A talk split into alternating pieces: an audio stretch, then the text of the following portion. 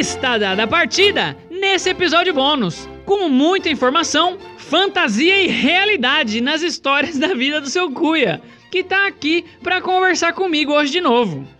Dá um oi pros ouvintes aí, seu Cuia. Oi, ouvinte! Vocês estão bom? E o senhor, seu Cuia? O senhor tá bem? Eu tô bem. E o que, que o senhor faz para ficar bem desse jeito? Fala pros nossos ouvintes aquilo que o senhor tinha me falado. Ah, eu faço muito exercício, como vagem todo dia. Vez ou outra eu faço uma faxina em casa. Não, seu Cuia. Fala aquilo que o senhor falou para mim antes da gente começar a gravar.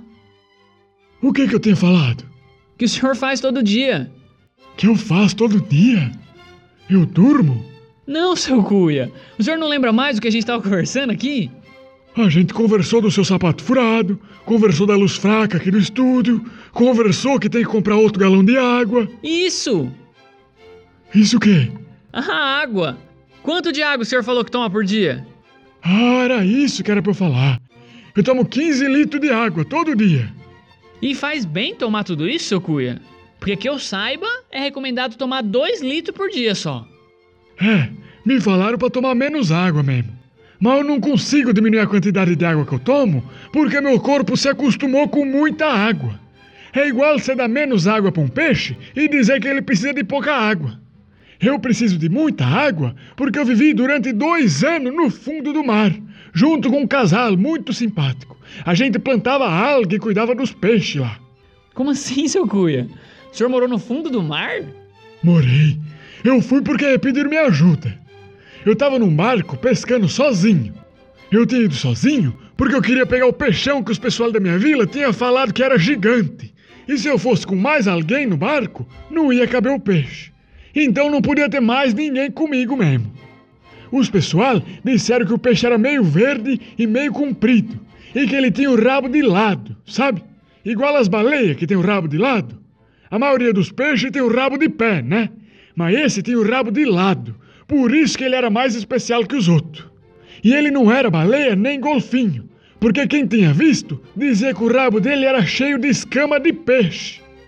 Eu, que gosto desses desafios, fui pro mar para pescar esse peixe diferente.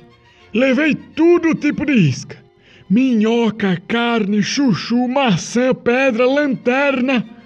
Mas depois de 17 horas em cima do barco, eu já tinha testado tudo as iscas e nada tinha dado certo. Eu tava no lugar que os pessoal tinha falado. Tava com tudo as iscas que os outros pescadores tinham usado da vez que eles viram e nada do peixe aparecer. Eu não sabia o que fazer. Meu café tava nas últimas gotas. Então eu resolvi voltar.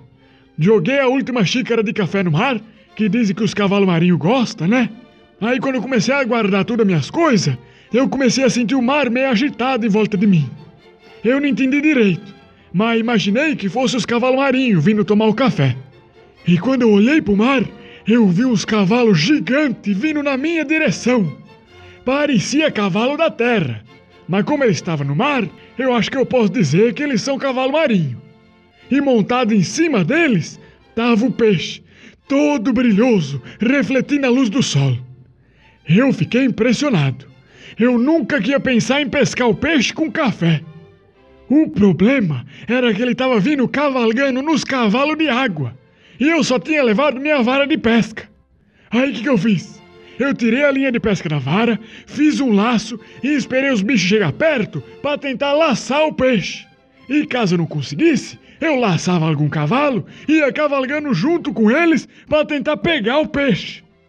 Eu esperei, esperei, e quando eles começaram a chegar bem perto, eu vi que o peixe, na verdade, era um sereio. Olha pra você ver. Por isso que ele gostava de café. Mas o senhor pegou ele? Não, né, Lucas? Que isso? Um sereio é metade humano. Eu vou laçar um humano? Não sei, o senhor foi lá para pegar ele? É, mas foi antes de eu ver que era um sereio. Quando ele chegou perto, os cavalos pararam e ele veio falar comigo.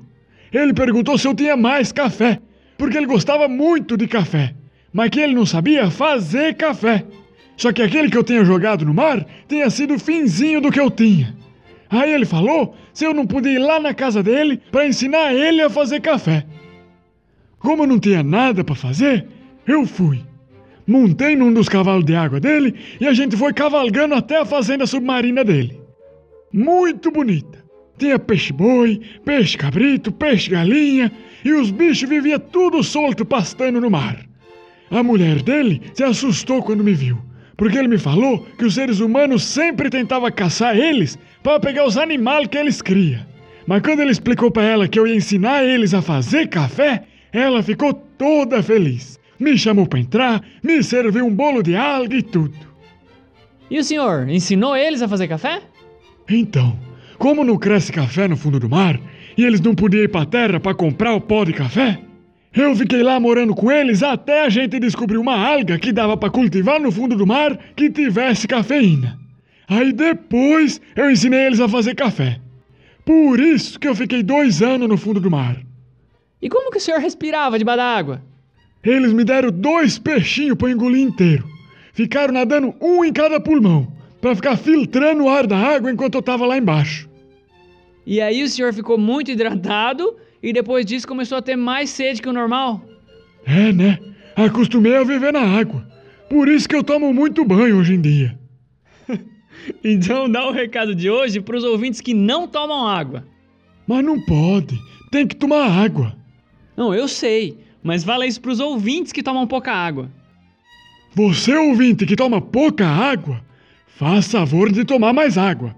Porque quem não toma água é camelo. E eu acho que você não quer virar um camelo, né?